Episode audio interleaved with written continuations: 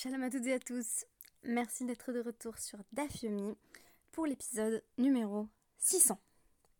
Deux ans d'aventure, des centaines de pages d'études. Assurément, on peut se féliciter d'être arrivé jusque-là. Une chose est sûre, sans votre écoute, sans vos retours et vos encouragements, je n'aurais pas tenu jusqu'ici. Je tiens donc à remercier le ciel de m'avoir prêté la force, mais aussi mes auditeurs et auditrices de me motiver au quotidien. Et Mirtse Hachem, non seulement on continue, mais on se lance dans l'étude d'un tout nouveau traité, lequel ne sera guère plus court que le précédent, avec un total de 112 dapim. Le Seder Nashim, ou Ordre des femmes, est fascinant. Il nous parle de scènes du quotidien, de mariage, de divorce, de sujets qui nous touchent encore, chacun et chacune, dans notre vie contemporaine. Et pourtant, à l'occasion, au détour d'une Mishnah, on découvre des pratiques matrimoniales qui ont disparu de la tradition juive, qui sont tombées en désuétude. C'est le cas au tout début de notre nouveau traité, le traité Ketubot, qui sera consacré au contrat de mariage.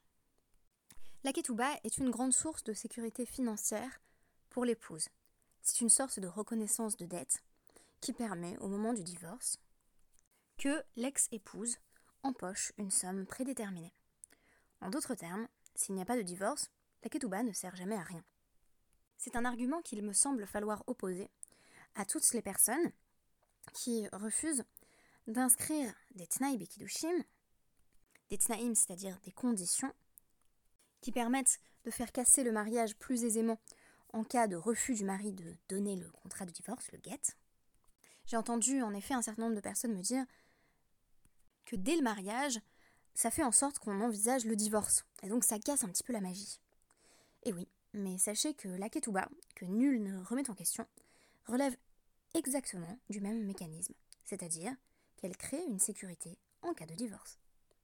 La première Mishnah de la Maseret Ketubot va nous apprendre qu'à l'époque de la Gemara, il y avait des jours précis pour les mariages. Le dimanche à Bamako, c'est le jour des mariages, et à Jérusalem, pendant ce temps, on les célèbre le mercredi et le jeudi. Notre Mishnah commence par la formule Betula Niset. Une jeune femme vierge, ou qui n'a jamais été mariée auparavant, est épousée. La forme passive intrigue, et Tosfot va commenter ainsi le choix de Betula Niset. Ha, delokatane, nosin et habetula, haish mekadesh.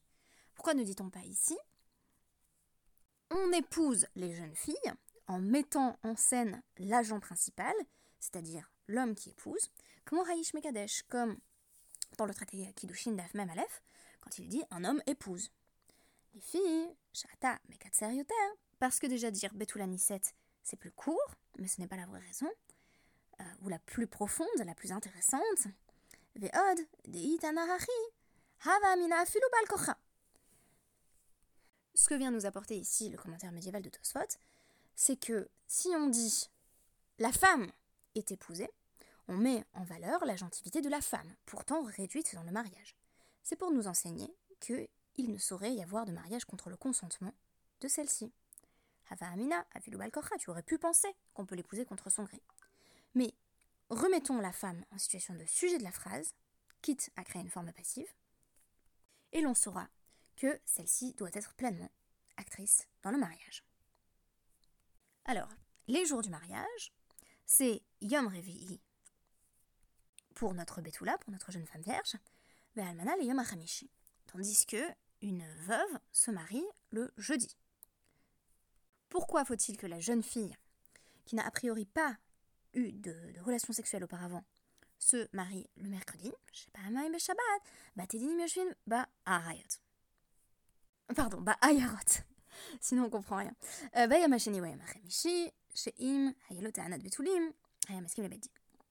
Alors, euh, pourquoi donc le mercredi? Parce que euh, les tribunaux sont ouverts deux jours par semaine en ville, les lundis et les jeudis.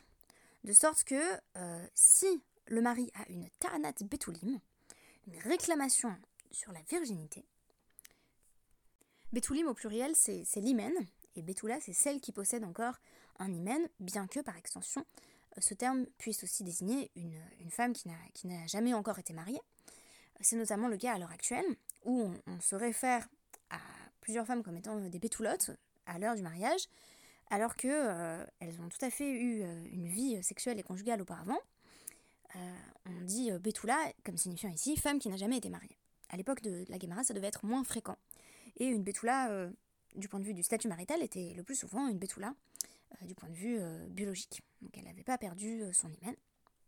Quoique, on va voir, on va essayer de remettre un peu en question nos certitudes sur femme vierge égale femme qui, qui possède encore un hymen, parce que l'Agmara va nous démontrer que ce n'est pas le cas.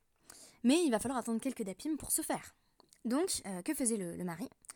Le beddin étant ouvert le lundi et le jeudi, le lendemain de son mariage, il courait au beddin, maskim c'est il se lève tôt, pour aller au tribunal pour pour en savoir plus au sujet du statut de, sa femme. Alors, c'est euh, ce que Rachi va, nous expliquer. Donc, il nous dit que euh, c'est l'un des dix décrets euh, Shtika Nazra Babakama, qui sont, sont, tous présentés, euh, ces décrets sont tous présentés dans Babakama. donc, Rachi dit que tous sont expliqués là-bas, dans le DAF Pébet, mais qu'on ne pourra pas s'attarder ici. donc, pourquoi l'idée de de fixer la date des mariages pour les jeunes filles vierges euh, les mercredis, parce qu'on veut que le mari soit euh, Be'od quand il est encore en colère. C'est-à-dire que il vient de coucher avec sa jeune épouse. Alors, il, dit souvent la formule typique en cas de de Ta'anat Betulim, de réclamation sur la virginité, c'est Petar, Petar Matsati. J'ai trouvé déjà l'entrée ouverte. Alors ça peut être lié à plusieurs choses. Il peut s'agir du fait que euh, n'a pas trouvé de sang, parce que s'il y a du sang, évidemment, c'est inéluctable qu'elle était vierge, ça sert de preuve absolue. Mais s'il n'y a pas de sang, il peut soit avoir la sensation qu'elle était vierge auparavant, soit il dit Patoir Matsati. J'ai senti que euh, elle avait déjà eu des rapports sexuels par pénétration. Patoir Matsati, ça veut dire littéralement euh, j'ai trouvé entrée quand, enfin j'ai trouvé la porte ouverte quand, je suis entrée quoi. Et alors que craint-on? Pourquoi faut-il qu'il se rende au Beddin tout de suite? Donc, yesh yesh shema On craint que si on place un intervalle de temps euh, trop, euh, trop grand entre le mariage et l'ouverture des tribunaux, euh, il va s'apaiser et son, son, esprit va se calmer. Il va garder sa femme pour épouse alors qu'en réalité, elle l'a trompé pendant qu'ils étaient fiancés. La grande crainte de la Gemara ici, c'est que l'épouse ait eu une relation sexuelle avec une autre personne que son mari pendant les fiançailles. Si c'est le cas, donc euh, on nous dit voilà, chez, Marie Zinta Tartav, effectivement, euh, elle, euh, elle s'est littéralement elle s'est débauchée pendant qu'elle était Tartav sous lui, c'est-à-dire pendant qu'ils étaient fiancés. Venez sera à lave, et par conséquent, elle lui est interdite. Donc il ne devrait pas avoir de relation sexuelle avec elle, mais il dit bon, allez, euh, je me suis calmée, après tout, c'est pas si grave, et il décide de lui pardonner son adultère. C'est exactement d'ailleurs ce que, ce que fait le, roi Marc dans Tristan et Iseult. Voilà, il, ne leur en veut pas. Alors, ce que je voulais développer là-dessus en un mot, c'est que Rachi et Lagmara présupposent que s'il y a eu adultère, alors c'est un adultère pendant les fiançailles, mais je vous ai pas mal parlé des Kiddushin, euh, de ce statut de fiançailles qui est déjà quasiment un mariage, sans tous les avantages du mariage, si vous voulez. Donc, a priori, elle l'a trompé pendant qu'ils étaient fiancés. Que doit faire le mari? Si elle l'a bel et bien trompé, donc quand il couche avec elle, il dit bah là j'ai l'impression qu'elle a déjà eu une relation sexuelle, j'ai une sorte de sensation euh, que euh, c'est pas sa première fois. Alors il faut donc qu'il aille au Bedin et le Bedin va, va éclaircir, donc c'est Yidbarer Adava, euh, la chose va être éclaircie. Euh, Kol, quand euh, il, va entendre, voilà, la, voix va sortir littéralement, donc il va entendre des échos à ce sujet. Shema Evo Edim, et des témoins vont peut-être se présenter en disant Eh bien, bah oui, c'est vrai, on sait qu'on a vu, elle t'a trompé pendant les fiançailles. Donc le fait qu'il aille au Badin va lui donner des informations. Si les témoins disent effectivement elle t'a trompé pendant les fiançailles, il se doit de divorcer. C'est-à-dire que dans la halakha, un homme ne peut pas rester avec une femme qu'il trompe. Pour moi, ça traduit le fait qu'il y a un irréparable de l'adultère. On peut essayer de se reconstruire, de, recréer, de réparer une relation après un adultère, Mais il y a quelque chose qui, ne redeviendra jamais comme avant. On est allé trop loin, en quelque sorte. Et par conséquent, euh, ce qui est préconisé par, par notre tradition, c'est le divorce. Et on nous dit oui, mais si le mari, lui, ça lui pose pas de problème. Alors, on comprendrait, un mari, voilà, il est fâché, tu m'as trompé, je te quitte. Ok, divorce euh, classique. Toujours, euh, hélas, dans, nos sociétés. Mais là, le mari, il dit Ok, c'est pas grave. voilà, c'est. quitte pas yes, petite carrière d'atto. Voilà, il s'est calmé, et puis il s'en fiche maintenant. Il dit Je veux rester avec elle. Non, la Gemara ne permet pas cela. Elle est interdite. C'est-à-dire qu'on n'autorise pas le pardon, en fait, tout simplement. On estime que ce qui a été commis est trop grave pour que cela relève du choix du mari. Et ça signifie que concrètement, la tradition juive va venir s'immiscer euh, dans, la sexualité et les choix de chaque couple en affirmant qu'une fois qu'il y a une limite qui a été dépassée, c'est le point de non-retour. L'adultère est le point de non-retour. Alors évidemment, ce qui va nous intéresser euh, les prochains jours, notamment à travers le premier Pérec, notre premier chapitre de Ktubot, c'est euh, cette idée de Ta'ana de Betoulim. Qu'est-ce que ça veut dire dire Qu'est-ce que ça veut dire quand le mari affirme Je pense que ma femme n'était pas vierge, tout ce Patouar Matsati va faire l'objet de nombreux commentaires, de, nombreuses explications. Euh, j'y reviendrai. Mais reste à répondre à une question. Si le but c'est de pouvoir aller au Beddin dès le lendemain, donc on se marie le soir, et si on n'a pas trouvé ce qu'on attendait au niveau sexuel, on fait au tribunal, alors pourquoi ne pas se marier le dimanche? C'est la question que va poser la Gemara. Qu'il se marie le dimanche, parce que s'il a là encore un doute sur la virginité, une réclamation sur la virginité, il peut courir au Bedin le lendemain. Non, chaque benot Israël. Les chachamim ont été soucieux, chaque dou, al benot Israël, sur le décret des, filles euh, d'Israël. Donc sur, ils ont été soucieux euh, au point d'émettre un décret pour protéger les femmes juives. Protéger les femmes juives en faisant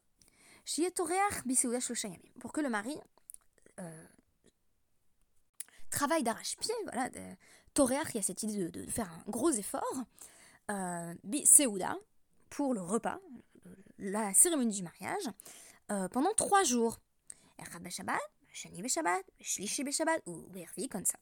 Alors il lui faut au moins trois jours de préparation avant la date du mariage. Donc qu'est-ce qu'on fait? Shabbat, il peut pas travailler, donc il peut rien faire.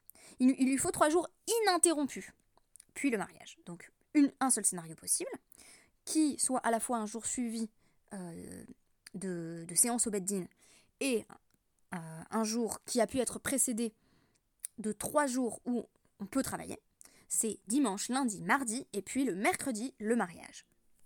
Il faut savoir que le mercredi va également faire office de date à partir de laquelle le mari doit commencer à verser une pension alimentaire à sa femme comme s'il était marié, s'il avait promis de l'épouser aux alentours de cette date, donc cette semaine-là, et que, euh, sans avoir de, raison euh, suffisante, il a choisi de reporter le mariage. Donc pour mettre la pression à des hommes qui voudraient rester fiancés indéfiniment et faire fi de leurs obligations maritales, on détermine que si la date du mariage avait été fixée cette semaine-là, à partir de mercredi, donc le mercredi euh, de, cette semaine, il doit commencer à verser une pension alimentaire à celle qu'il ne prend pas la peine d'épouser. Ceci ne s'applique pas, ainsi que la Guémara va nous l'apprendre, si euh, le mariage a été retardé pour des raisons liées à l'épouse ou encore pour euh, des raisons suffisantes liées à l'époux lui-même, par exemple s'il était malade. S'il n'a pas pu se marier parce qu'il euh, était souffrant, par exemple, on parle de Onès, il a été empêché. Or, dans la suite de notre euh, deuxième DAF, qui est en réalité le premier, on commence toujours à la deuxième page dans la Gemara, il y a une notion très importante qui va commencer à être développée, et j'aurai l'occasion d'y revenir euh, dimanche, à travers les dapim de Shabbat et de, de Yom Rishon de dimanche. Cette notion, c'est celle présentée par Rava, Ein Ones Begitin on ne peut pas prétexter euh, un cas d'extrême urgence en matière de contrat de divorce. Donc, euh, selon Rava, ce qui s'applique au contrat de mariage, c'est-à-dire qu'effectivement, on peut retarder euh, le don de la pension alimentaire dans le cas où on a, été voilà, forcé et contraint de, retarder le mariage, pour le guet, ça ne fonctionne pas. Alors qu'est-ce que ça veut dire que pour le guet, ça ne fonctionne pas? Que si un mari inscrit dans son contrat de divorce, si je ne suis pas rentrée à cette date, tu es divorcée, et qu'il ne rentre pas à cette date, eh bien, la femme euh, prend le, voilà, le document qui atteste euh, de ce fait, et puis euh, elle, se rend au bedin, elle dit, bah voilà, je peux me remarier, et elle va se remarier avec qui elle veut, elle est divorcée puisqu'il n'est pas revenu. Mais si on dit Yashunas Begitin, si on dit que on peut plaider des circonstances atténuantes, alors, au bout de 30 jours, si c'était 30 jours la somme inscrite dans le guet, le mari ne revient pas. La femme se remarie, mais voici que euh, le mari avait en réalité été retenu euh, pour des raisons euh, qui étaient totalement indépendantes de sa volonté. Il arrive et il dit Honnête, j'ai été forcé et contraint. Et donc, on dit Ah oui, donc le guet n'était pas valide, le contrat de, divorce n'était pas valide, ce qui veut dire que vous êtes toujours marié. Bah, pas de chance, elle s'est remariée. Donc son remariage, c'est de l'adultère. Et les enfants qu'elle aurait eu entre temps, eh bien, ce, ce seraient des mamzerim, ce seraient des enfants illégitimes. Donc c'est une catastrophe. Alors, Einon Esbekiti. Ça va être développé euh, dans le DAF suivant, mais je, vous synthétise ça, parce que c'est un traité avec lequel je suis assez familière, du moins le, premier Pérec. Donc, euh, je pense que je peux vous donner une, petite vision d'ensemble. Et c'est très important cette notion de Ein Onas Begitin, c'est vraiment essentiel. Alors pourquoi je voulais vous citer particulièrement un petit passage là qui, arrive? Euh, Parce que ma référence du jour c'était Tristan et Iseux, donc la possibilité de se reconstruire après un adultère, puisqu'en réalité Tristan et Iseux ont consommé le filtre d'amour qui était destiné à, à et, à Marc euh, Eh bien parce qu'il y a une scène avec un bateau, euh, un bateau et un mari qui arrivent au loin. Et dans Tristan et euh, c'est toujours une scène qui m'a beaucoup marqué, ça, se termine justement par un bateau qui arrive au loin. Donc, dans le bateau, il y a Iseux la blonde, que Tristan aime éperdument. Et ils avaient fixé au préalable que si Iseux était morte, entre-temps, la voile du bateau serait noire, et que si elle revenait vivante, la voile du bateau serait blanche. Alors Tristan est mourant, euh, seul Iseux peut le sauver, et voici qu'il s'avance pour, euh, pour identifier la couleur de la voile. La voile est noire. La voile est noire parce que euh, la rivale de Iseux la blonde, Iseux au blanc chemin, a fait changer la couleur de la voile pour que celle-ci donne une information erronée à Tristan. Tristan se laisse mourir, et à son arrivée, Iseux constatera quel vilain tour on lui a joué en tuant son amant. Et elle se laissera dépérir à son tour. C'est la mort tragique de Tristan et Iseux. Et bien ici, on a un cas qui est un petit peu similaire avec un mari qui arrive au loin dans son bateau. Et alors on nous dit, euh, donc le mari qu'est-ce qu'il avait dit? Donc c'était euh, Merahoud et Amarlehu, donc il avait dit euh, I lo Athena, Mikan ve'ad shloshimium, lehvegita. Euh, que ma femme soit considérée comme divorcée si je suis pas rentrée dans 30 jours. Atabesoft latiniomi. Et on arrive à la fin du 30e jour, où euh, Pascal me barra. Et il arrive, il, est coincé en fait, il n'arrive pas euh, à traverser la rivière. Voilà, il est, coincé par un bac, il y a une sorte d'embouteillage marin. Veamar les Razou de ataï, razou de Regardez, j'arrive, je suis là. Veamar Shmuel, lochme Matia. Et L'Oshme Matia, oui. Et Shmuel dit euh, ça ne s'appelle pas Matia revenir. Donc euh, il n'est pas revenu. Et du coup, eh ben, tandis que le pauvre type est sur son bateau en train de crier J'arrive Ne la laissez pas se remarier euh, Shmuel donne les instructions suivantes bah, Vas-y, remarie-toi. Il avait dit 30 jours. Il n'était pas là à la fin du 30e jour. alors même qu'il dit clairement honnête, c'est que le honnête est visible. C'est-à-dire que c'est clairement des circonstances qui, ne relèvent pas de son choix. Euh, on ne prend pas cela en compte parce que Einon Begitin, tu devais rentrer à la date que tu avais dit et puis là t'as pas réussi, c'est pas grave euh, que, que, que, c'est été euh, pour des raisons indépendantes de ta volonté, n'empêche qu'elle peut, elle peut se remarier, voilà. Ce phénomène me semble témoigner de la fine compréhension qu'avaient les sages de la différence entre mariage et divorce. Dans le cas d'un mariage un peu retardé, certes, c'est ennuyeux pour l'épouse ou la future épouse, qui ne touche pas encore l'argent auquel elle a droit. Mais il n'y a pas d'enjeu de vie ou de mort, si je puis dire, en référence à la scène de Tristan et Iseux. Sauf qu'en matière de divorce, c'est la vie d'une femme qui peut être renversée du jour au lendemain par la nouvelle que son mari est finalement rentré et avait été retenu à l'étranger pour des raisons qui étaient indépendantes de sa volonté. Par conséquent, on a limité les cas cela pouvait se produire. Pour qui Pourquoi Vous en saurez plus dans l'épisode de dimanche. Je vous dis donc Shabbat Shalom. Merci et à dimanche.